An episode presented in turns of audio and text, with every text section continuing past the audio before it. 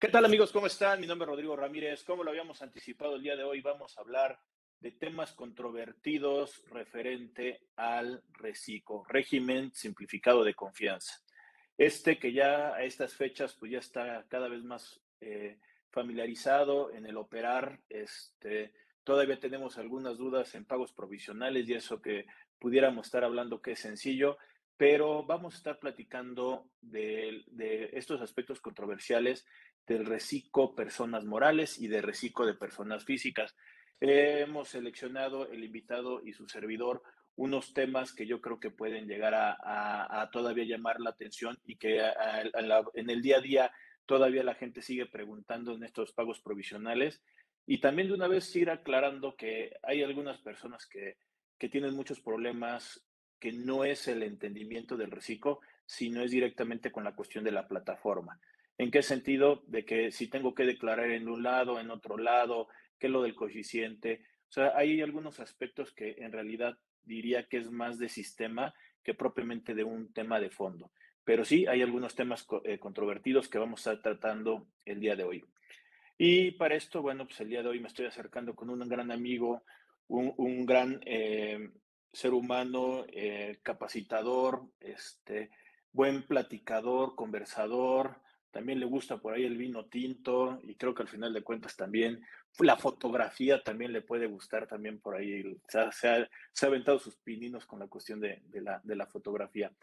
Ventaja, bueno, pues ya que también lo conozco hace algunos años y eh, lo he invitado justamente para poder pelotear y ver estos aspectos controversiales con el reciclo con una forma muy amena que vamos a estar tratando el día de hoy. Así es que no se pierdan, vamos a estar platicando ahorita en unos cuantos minutitos.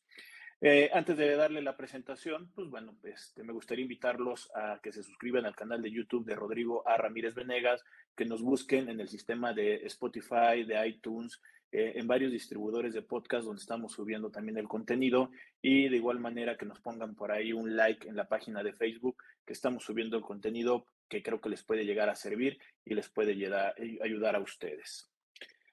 Pues bueno, el invitado del día de hoy, que ya había dado un poquito de, un, poco, un antecedente de lo que conozco a él, él es contador público certificado, tiene la certificación en disciplinas en fiscal, eh, tiene eh, mucha participación dentro de capacitadoras, tanto del lado del colegio, diplomados del colegio, también por ahí capacitando en México fiscal, y él es mi gran amigo Manuel Baltasar. Manuel, muy buenas tardes. ¿Cómo estás? Muy, ¿Cómo estás? Muy bien, muchísimas gracias, Rodrigo. Es un placer y un privilegio estar charlando contigo, que te has, te has convertido en un vocero de la profesión. Entonces, eso siempre se agradece. Y estoy a tus órdenes. ¿Qué me cuentas tú? ¿Cómo estás? Muy, muy bien, Manuel. Y pues ahora sí que ya en, en muchas ciudades ya estando en semáforos verdecitos y todo, y con el pretexto de que, pues bueno, por ahí vamos a estar eh, en un evento platicando justamente del reciclo y también para poder aprovechar para hablar de este tema, porque creo que hay muchos temas que, que la gente en el día a día todavía siguen teniendo dudas, aunque ya se está presentando los pagos provisionales. Entonces creo que, bueno, todavía nos falta conocer hasta eh, presentar una declaración anual del próximo año pero bueno, van a ir saliendo esas dudas y yo creo que si empezamos con este, e, este antecedente de este reciclo que ya entró en primero de enero del 2022, ya estaremos hablando que vamos por el tercer pago provisional, sea de persona física o persona moral. Y una de las cosas que llama la atención es reciclo personas físicas, es obligación, es opción, eh, me puede inscribir, no me puede inscribir.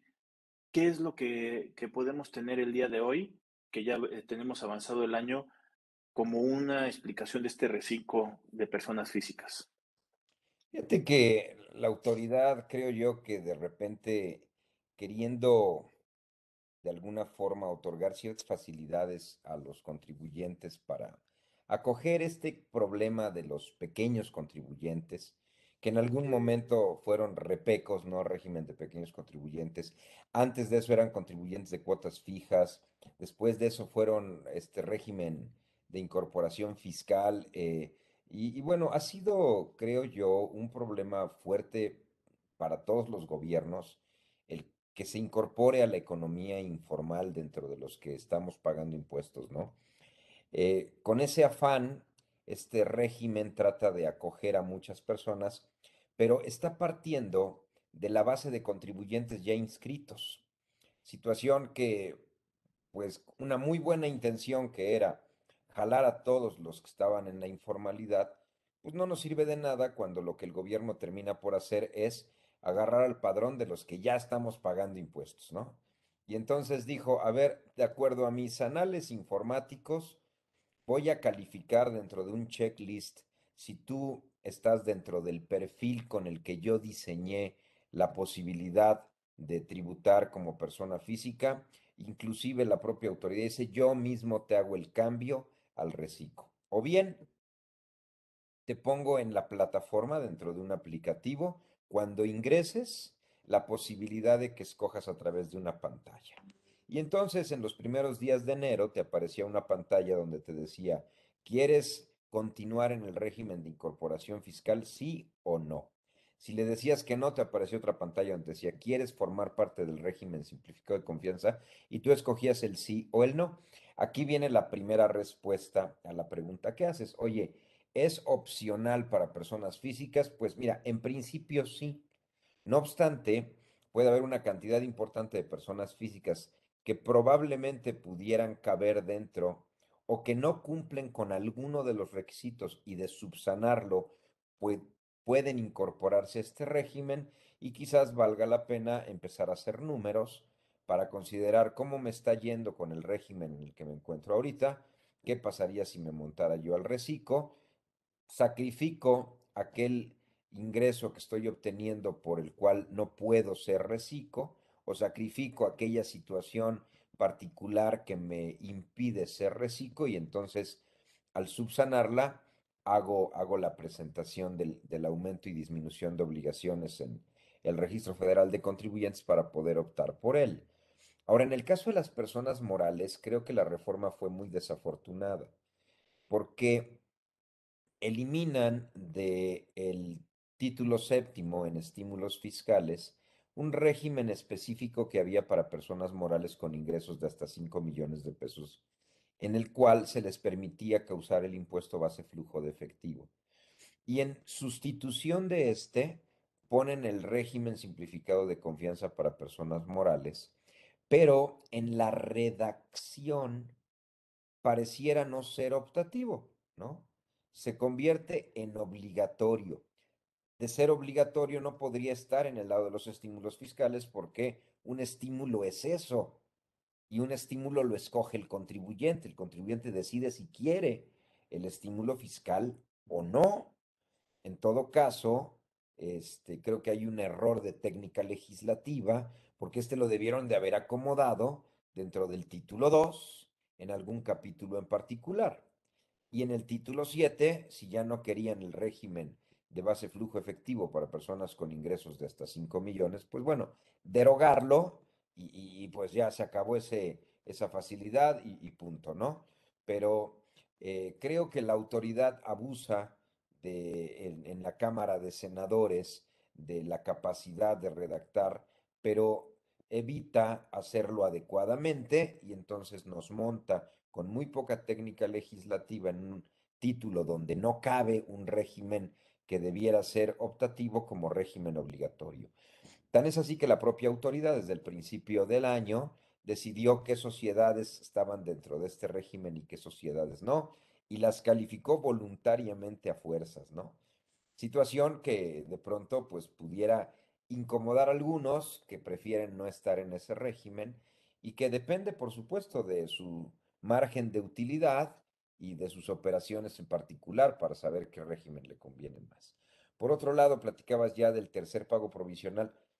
Eh, donde sí hay una opción, ¿no? Tenemos la, la, opción de no hacer pagos provisionales y de alguna forma puedes esperarte hasta la declaración anual eh, y ver en ese momento de a cómo va a ser el ramalazo, ¿no? Pero este, eh, siento que eh, hubo un abuso por parte de las autoridades en la calificación de los contribuyentes, cuando en principio sí debería haber sido un tema de opción.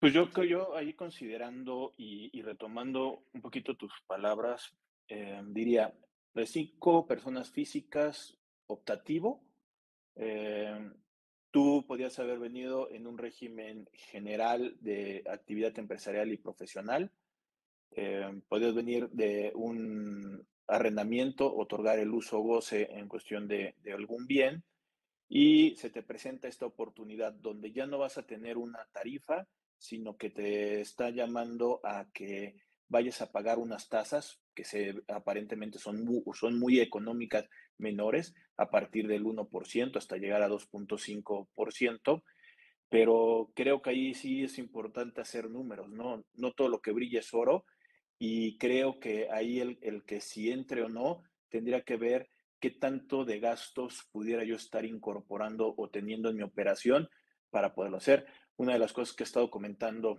eh, en los cursos o las invitaciones donde he tenido oportunidad de hablar de este tema, digo, un emprendedor que empieza el primer año, segundo año, normalmente tiene pérdidas.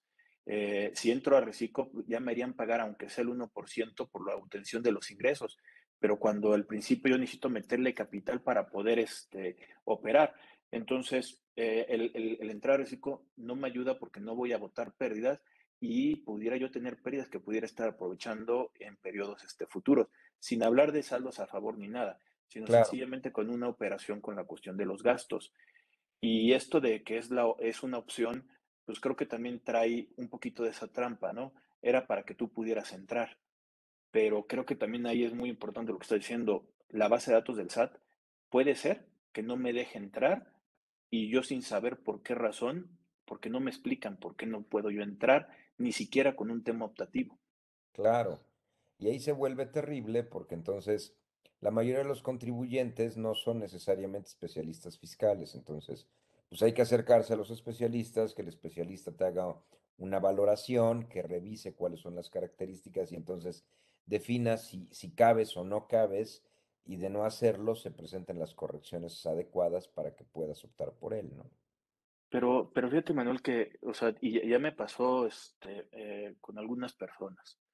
Em, yo constituí una sociedad hace algunos años, eh, nos fue mal, se cierra la empresa, se queda ahí en el olvido, no sé si están presentando declaraciones en ceros o no, y o sencillamente me dijo mi hermano, oye, ayúdame a, abrir una sociedad, eres, eh, estás ahí porque antes pues, las sociedades eran dos o más personas, ahorita ya tienes la opción de las SAS, y tú no sabes si realmente eh, eres dueño de una empresa o no, de una sociedad mercantil, y ahorita con este lineamiento que tiene la autoridad, te dice, no puedes entrar si eres socio de alguna sociedad y tú entras y te dice el letrero, eh, no eres apto para poder entrar al CICO, pero sin saberlo.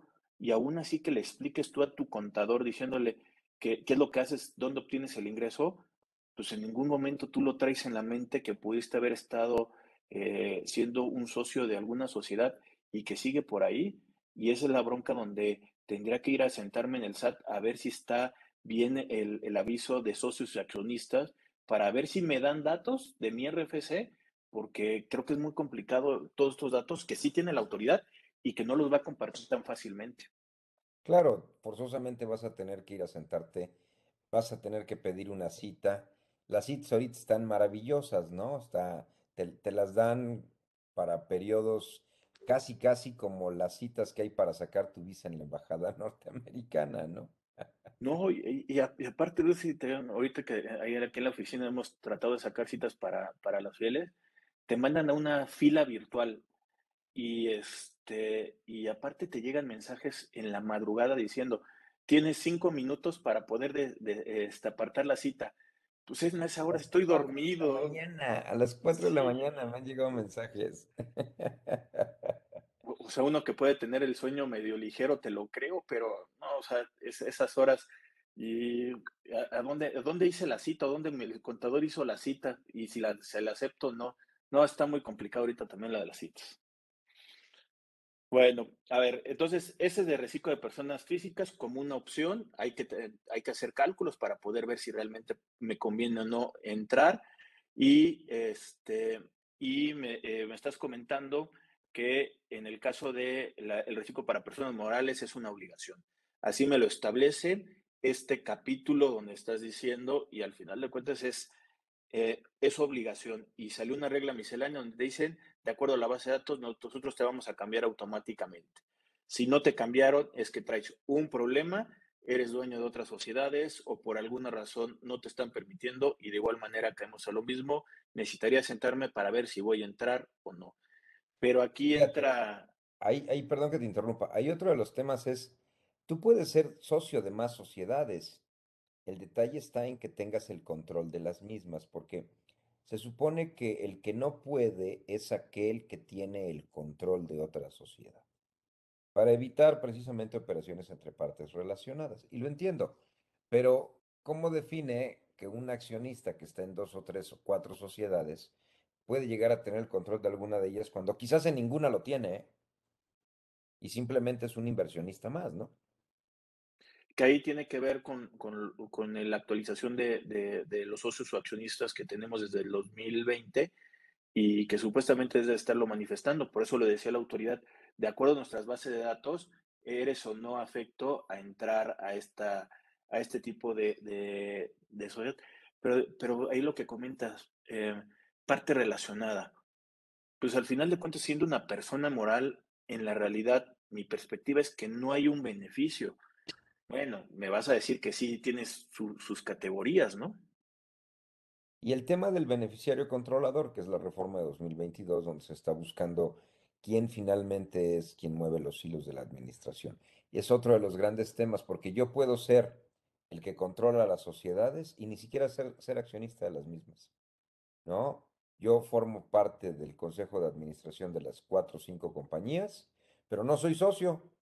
Sin embargo, puedo definir políticas, puedo nombrar consejeros, puedo dictar eh, eh, normas y procedimientos operativos y de dirección.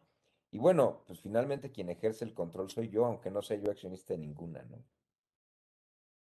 Ahí, Manuel, y un poquito también a lo que iba, sería, eh, voy a pagar impuestos a la tasa del 30%, las personas morales no, no tienen el beneficio de las tasas mínimas, eh, si es un sistema de flujo, como lo estás comentando, quito el coeficiente de utilidad en pagos provisionales, este, me dan una facilidad con algunas tasas de eh, deducción de inversiones para poderlas utilizar, pero en la realidad no me hace la diferencia entre el régimen 1 y el régimen 2, solamente la cuestión de, de flujos. Tal vez todavía pudiera tener la opción de compras ya no utilizar costo de lo vendido y compras de hacer una deducción directa al momento de pagar. Pero creo que realmente la diferencia entre uno y el otro radica más en las deducciones, pero en sí es, es debería de dar el mismo cálculo, así dice la lógica. Fíjate que, a ver, uno de los primeros temas que, que, estás tocando y creo que es, es importante es efectivamente, tengo yo eh, un primer beneficio en tasas de deducción de inversiones. Desafortunadamente, como lo acabas de plantear, el tipo de inversiones a las que les otorgan beneficios son inversiones a las que tendrían acceso las grandes empresas, ¿no? Por ejemplo, ferrocarriles. Quiero ver que una empresa de ferrocarriles no rebase el límite de ingresos de 35 millones de pesos al año. Otra tasa que están incrementando, aeronaves. La pura aeronave puede valer más que los ingresos tope que te están poniendo al año de, la empresa. O sea, hay, hay una serie de, de, beneficios que se vuelven como ridículos. ¿Dónde hay un beneficio real? Quizás deducción de construcciones, deducción en equipo de cómputo y en algunas maquinarias para empresas que están de alguna forma invirtiendo en esa maquinaria. Y luego es para compras de activos fijos cuyo valor no supere 3 millones de pesos y adquiridas a partir de, de este año. Entonces, Como quiera que sea, la deducción de inversiones pues no es representativa. Dos, la deducción de compras. Creo que esa sí es una deducción importante. Inclusive, hace muchos años, eh, Carlos Salinas de Gortari, el, famoso innombrable, eh, impone esta reforma al, sistema fiscal y de alguna manera esta reforma permitía que mientras la empresa fuera creciendo de tamaño, con los inventarios fuera financiándose para no pagar impuestos y seguir creciendo. Pero también le formas una bola de nieve al contribuyente, porque en el momento en que su mercado ya no crezca más, pues ya no va a poder sobreinventariarse. Entonces, en ese momento va a tener acumulada una serie de compras que no han pagado impuestos, que cuando enajene todo ello, su costo de ventas va a ser tan pequeño que vendrá el pago del impuesto conforme transcurra el tiempo. Entonces, esta deducción sí les sirve a aquellos contribuyentes que vean que su mercado va a ir creciendo y que puedan cada año cerrar con un inventario grande, esperando que se pueda, que se pueda vender en, en el futuro en un relativo corto plazo, ¿no?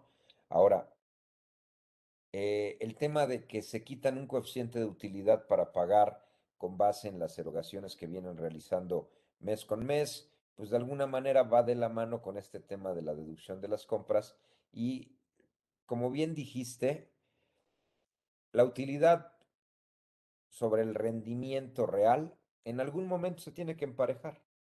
El tiempo te va a alcanzar y cuando el destino llegue, el impuesto va a ser igualito porque la tasa es la misma, es el 30%. La ventaja que tiene este régimen es que puedes diferir el, el pago del tributo mientras la utilidad no la termines de realizar. Ahora, un problema que hay en el caso de sociedades y asociaciones civiles es el tema del remanente distribuido. Porque en el caso de las eh, sociedades civiles del título 2, que tienen esa partida como una deducción específica en el artículo 25 de la ley, el título 7 para reciclo no lo, no lo manifiesta. Y entonces, pues todos tenemos una duda grande de en dónde voy a dejar esa deducción cuando yo la tenía de manera específica en el, artículo 25 marcada como una deducción importante y para el cálculo del coeficiente de utilidad y los pagos provisionales siempre se le ha dado un tratamiento por separado y ahora eso misa la reforma en el estímulo fiscal y la pregunta que nos hacemos todos, ¿es o no es una partida que podré restar de la base tributaria?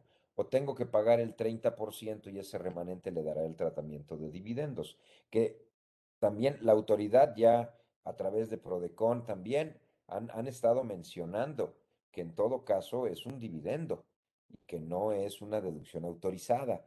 Y eso violenta totalmente el modo de vida de una persona que está retirando ese dinero como parte de su salario y que, como es una sociedad civil, no se puede dar de alta como empleado en la, en la propia sociedad. Entonces, creo yo que estamos siendo retrógrados para todos los profesionistas que hemos venido pagando impuestos en este país, que creamos nuestras sociedades para tratar de eh, así asirnos de, de un ingreso y quizás lo que esto puede provocar siendo conservadores es pues, evitar crear sociedades civiles y tributar como personas físicas, ¿no?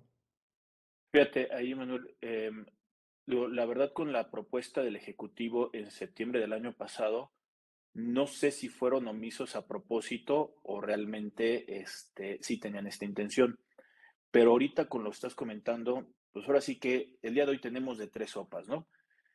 Profesionistas que creen que, y muy respetable todos los puntos de vista que voy a ahorita decir, porque o sea, e, esto hasta el próximo año es cuando vamos a tener ya mucho más definición, pero bueno, hay, gente que cree que, el, este, que los eh, remanentes forman parte de los gastos y que sí forman parte de una disminución. Por lo tanto, sí los puedes incorporar y sin mayor problema, sin entrar a dividendo, sino que es un gasto estrictamente indispensable para pagarle el recurso económico a la cuestión de los socios.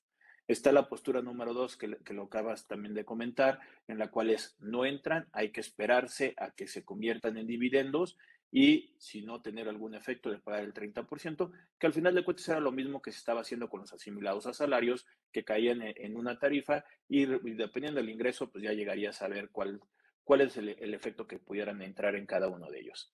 Y la opinión de la autoridad, que sería por medio de la PRODECOM y también por medio de comunicados, la autoridad ya dijo, no son eh, tema deducibles. Ahora, esto en realidad, pues bueno, la solución era una cuestión de un amparo. Eh, lamentablemente, a las fechas del día de hoy, el meter ya un amparo ya está fuera de plazo. Esa fecha era, lo estaban comentando los abogados, justamente caía por ahí del 14 de febrero, el Día del Amor y la Amistad, eh, de manera heteroaplicativa y autoaplicativa, eh, caía en esas fechas para poder incorporar la cuestión de un amparo.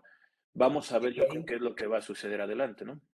Que ahí yo, yo podría decir, con la ventaja que hubo de evitar los pagos provisionales, creo que el efecto heteroaplicativo todavía lo podríamos aventar hasta la declaración anual si evitas hacer el pago provisional, si evitas hacer el pago provisional de manera mensual.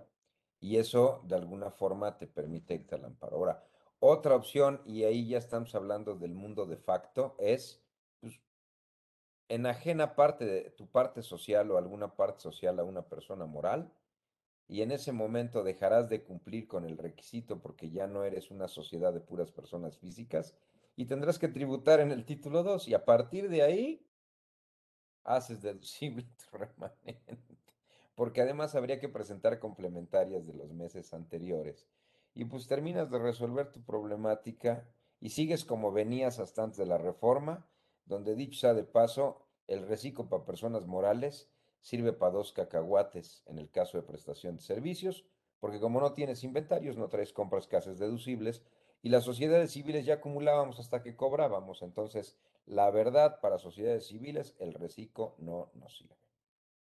Y, fíjate, también ahorita para entrar también en, en, otro tema y nada más para también ver la cuestión del monto original de los bienes, pues bueno, dijiste por ahí que estaba complicado que alguna empresa de menos de 35 millones tuviera acceso a poder comprar eh, este, los trenes o en este caso aeronaves, ¿no?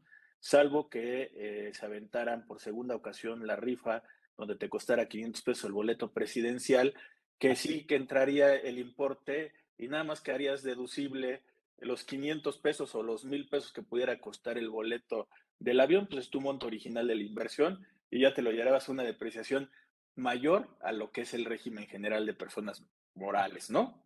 Bueno, bueno, y, y, esa a la tasa del 20%, entonces te llevaría 100 pesos al año. bueno, ahí está, por, por si se les ocurre volverlo a, este, a, rifar, ¿no? Y que va a llegar al, nuevo, al, nuevo, al nuevo aeropuerto y al final de cuentas que hasta lo van a rentar para bodas, dicen, para ver, para hacer unos banquetes. Estaría bien. Pues por lo menos que le saquen rendimiento, ¿no? Tanto al aeropuerto como este, al avión. Bueno, a ver, ya con esto ya vimos que era reciclo personas físicas ser opción, obligación para personas morales. Tocamos la cuestión de los remanentes, que es una cosa que también ha llamado mucho la atención, este tema de inconstitucionalidad lo han manejado así. Y la otra sería, en el caso de reciclo de personas eh, físicas, no me permiten las deducciones y hasta es las deducciones personales tampoco. ¿Qué comentarios tendrías ahí al respecto por esta controversia que mucha gente dice, no, yo voy a meter este, todavía las deducciones? Fíjate que, a ver, se convirtió en un impuesto cedular.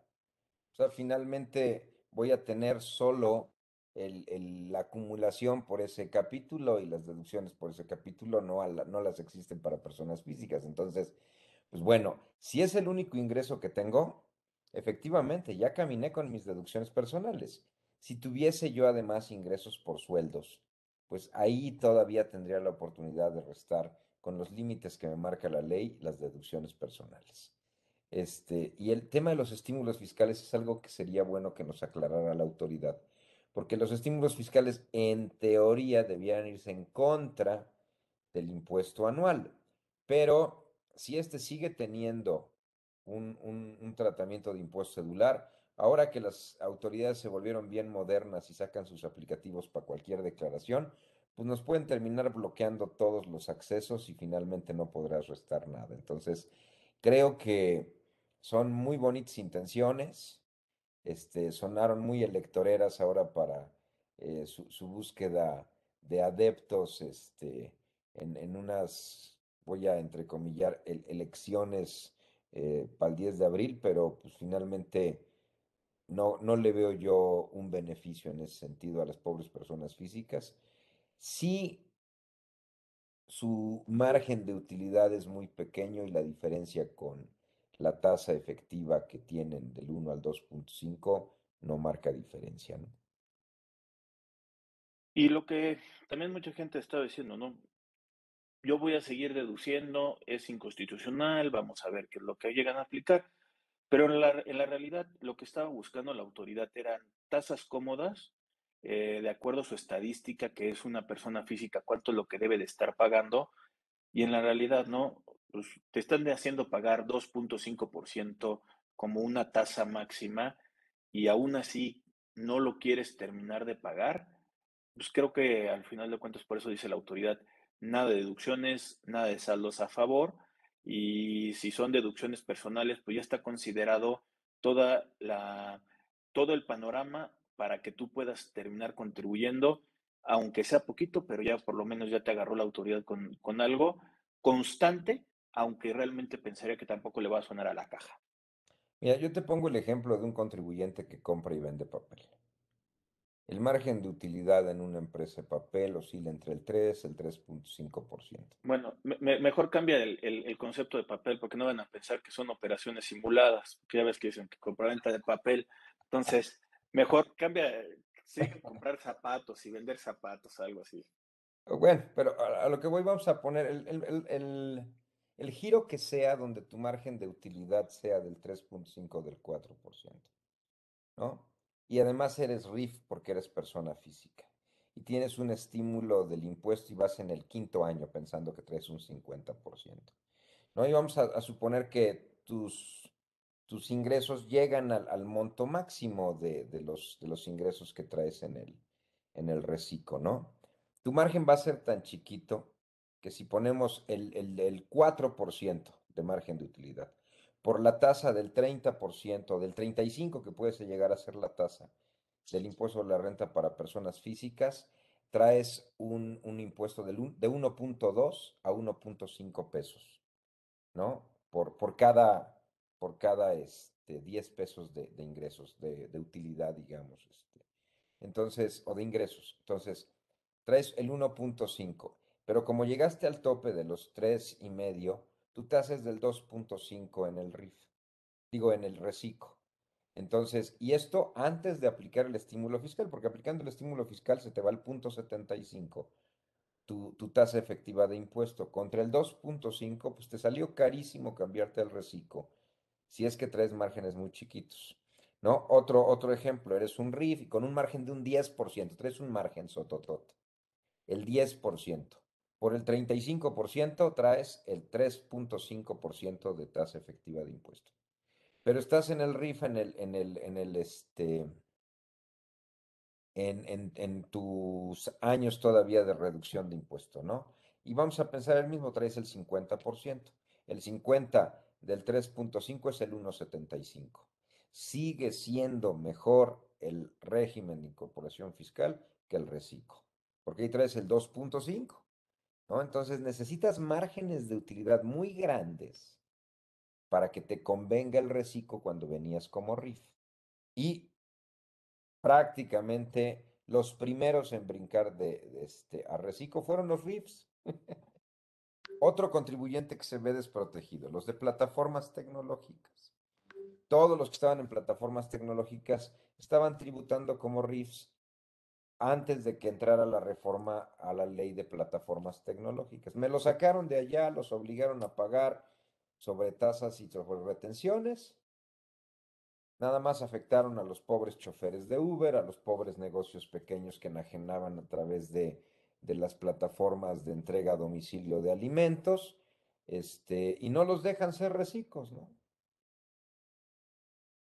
Y, y, y también la otra que, que se estuvo manejando, ¿no? ¿Por qué los del RIF, que se convierten en un RIF transitorio que todavía lo siguen dejando hasta que concluyan sus 10 años? ¿Por qué los de agosto y no los de otro mes, septiembre, octubre, noviembre? O sea, ¿por qué nada más los de agosto hacia atrás? Bueno, ahí es porque el paquete económico lo presenta el Ejecutivo a sanción en septiembre.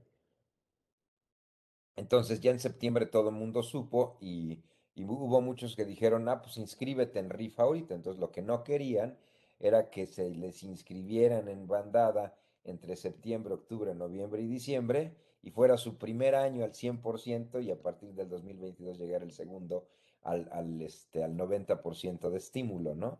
Entonces realmente por eso es que, que los, que los montaron este, a- como límite máximo al 31 de agosto. Pues mira, ya con esto yo creo que son de las preguntas que al final de cuentas la gente se estuvo haciendo. Está la otra de los em, de los sector primario agropecuario que también los quitan Pobres. del- de la exención que tenían como personas físicas. Le- el Ejecutivo, cuando hizo la propuesta, llegó y dijo, se quitan de ahí, se me van a reciclo, tasas mínimas. Por ahí todavía se logró este, incorporar 900 mil pesos para que puedan este, eh, tener exento los del sector primario. Y al final de cuentas, pues bueno, ahí ayuda a algo, ¿no? Y también por regla miscelánea trata de aclararles de que, este, que solamente van a pagar impuesto cuando rebasen esos 900. Pero fíjate, está terrible porque la exención hasta el año pasado era de casi 1.5 millones de pesos en, en un sector en el que el margen de utilidad es ridículo. Los márgenes de utilidad grandes se los llevan los intermediarios, pero un campesino que le tiene que meter tiempo, trabajo, espalda, de sol a sol, cultivo, riego, semillas, este, plaguicidas, tiene márgenes bien pequeñitos de utilidad. Y la verdad es que si queríamos seguir fomentando, así con la, con la exención que teníamos de hasta millón y medio de pesos, tenemos un campo muy descuidado en este país. Lo menos que debía haber hecho el Ejecutivo es ser empático y sensible con ese sector. Por lo menos les debió haber respetado la exención que ya teníamos y de ahí en adelante hacerlos tributar con las tasas. Pero yo creo que perdieron sensibilidad y cuando se les, cuando se dieron cuenta de esa tarugada, fue que sacaron lo de los 900 mil pesos. Y- y no salió en la reforma de ley, sino que salió a través de reglas misceláneas. Cosa en la que yo de verdad me pregunto si nuestros congresistas y nuestros diputados están verdaderamente pensando en los sectores que más necesitan apoyo. Creo que no. Pero bueno, Eh, Es que también habían comentado que eh, el quitar los fideicomisos, quitar estos apoyos que dice que realmente a la, a la gente que van dirigidos nunca le llegaron, ¿no? Esto es lo que dice la 4T, lamentablemente, que no lo dudaría, pero al final de cuentas ahí había algunos que sí, se- sí se habían eh, aprovechados y por estos sectores vulnerables. Y lamentablemente, pues muchas de estas cosas se vuelven una, una moneda de cambio para un tema electoral y vamos a ver también cómo, cómo llega y le, le pasa esa factura a, a los actuales gobiernos, a ver qué tal le, le puede llegar a afectar. es correcto. Y, y para poder concluir, Manuel, hay otro tema, la retención. Yo venía por honorarios, me retenían de ICR 10%, puedo entrar al régimen de simplificado de confianza, entro y ahora me cambian la retención. Al 1.25%. Y bueno, Y la pues si, diferencia, si, si, si de ahí para, para, para el anual tú sigues en ese régimen, pues quizás te, te funcione, ¿no? Este, sí fue un cambio abismal en, en, este, en, la retención y, bueno, pues es, es parte de los beneficios para quienes ahí quedaron, igual en el sector de arrendamiento, te venían reteniendo el 10 y ahora te retienen el 1.25, entonces pues se va a caer la recaudación por ese lado, yo creo que sí. Ahora, presumo que las autoridades deben tener bien los números de quienes caen en ese, en ese supuesto y seguramente no va a ser tan representativo, ¿no? ahí, lo que llegaría a surgir la duda, Manuel, es, a mí me retienen 1.25. Si termino el año y, o en el mismo mes llego yo a, generar un ingreso en el cual ya estoy en la tasa de 2.5%, porque le puedo prestar servicios a personas físicas que ellos no me están reteniendo, pues voy a terminar pagando un diferencial del 2.5 a lo que es el 1.25, que marginalmente ya sería una poquita la diferencia. La figura de la retención a los gobiernos les gusta mucho porque por lo menos a los que no cree que van a terminar pagando, ya los agarró con una cantidad de dinero. Claro. E, este régimen está planteado para que no tengan saldos a favor, por eso no hay deducciones y por eso tampoco no permitirían las, deducción de, las deducciones personales. Pero si a mí me retienen el 1.25 y yo termino en, un, en una tasa del 1%, me va a dar un saldo a favor. Es lo que me dice la aritmética. Si yo y Peña Nieto no nos equivocamos, pues debe de salir una diferencia. y habrá que ver si te la van a devolver en los famosos cinco días o si vas a tener que solicitar la devolución. Este, o mejor compénsalo porque solicitar devoluciones ahorita es casi casi un pecado este capital. pero, pero, o sea, ¿qué, qué es lo que estará ahí buscando? ¿Por qué no adecuarse a tu propia tasa de retención, ¿no? Lamentablemente es que tendrías que estar monitoreando con un contador y como dicen que no quieres tener un contador que ya no es necesario, se complica un poco más para poder hacer una retención justa y esperando que la gente ya no pida devolución, ¿no? No, pues ahí quizás lo que debías haber puesto era como tasa de retención, la tasa mínima, que era la del 1%, pero pues bueno, no lo hicieron así y pues quizás la, aritmética se les revolvió un poquito. Entonces, a ver qué pasa en la presentación del anual el próximo 2023.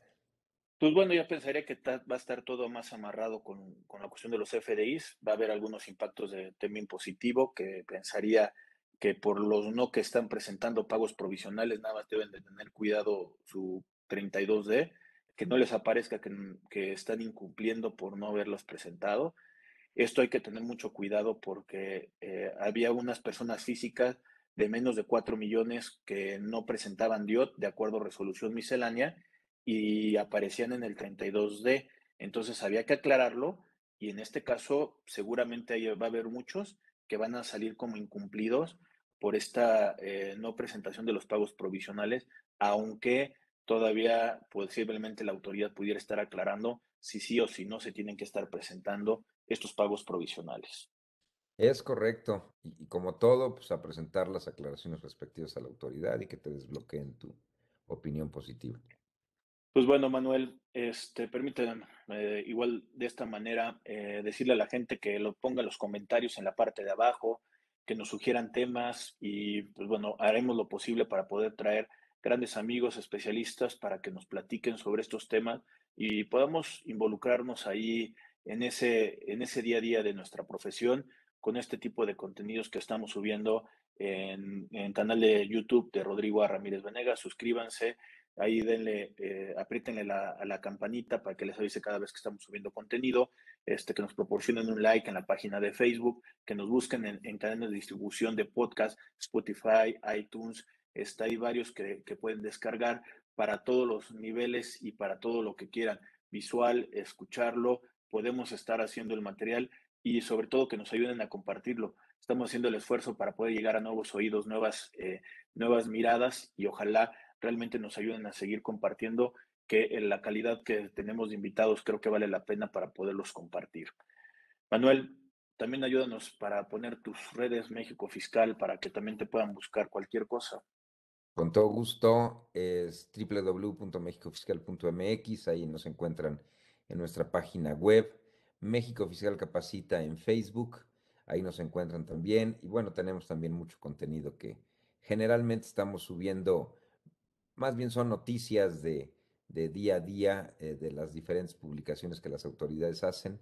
Y bueno, pues también algunos comentarios y demás, ahí los van a poder encontrar. Y, también los invito a, a que revisen bien la página de México Fiscal porque eh, tienen por ahí programación de varios diplomados. Hay, hay bastantes módulos que creo que pueden estar este, considerando y creo que les puede ayudar justamente para poder tener mayores elementos, herramientas para poder este, estar ahí en, el día a día y poder estar trabajando. Manuel, muchas gracias por acompañarme el día de hoy. Muchas gracias por, por tu presencia y gracias por los comentarios. Gracias a ti, Ro. Un fuerte abrazo y seguimos, seguimos aquí al pie del cañón. Bueno, ante la distancia, igual un fuerte abrazo. Estamos en contacto. Saludos. Bye.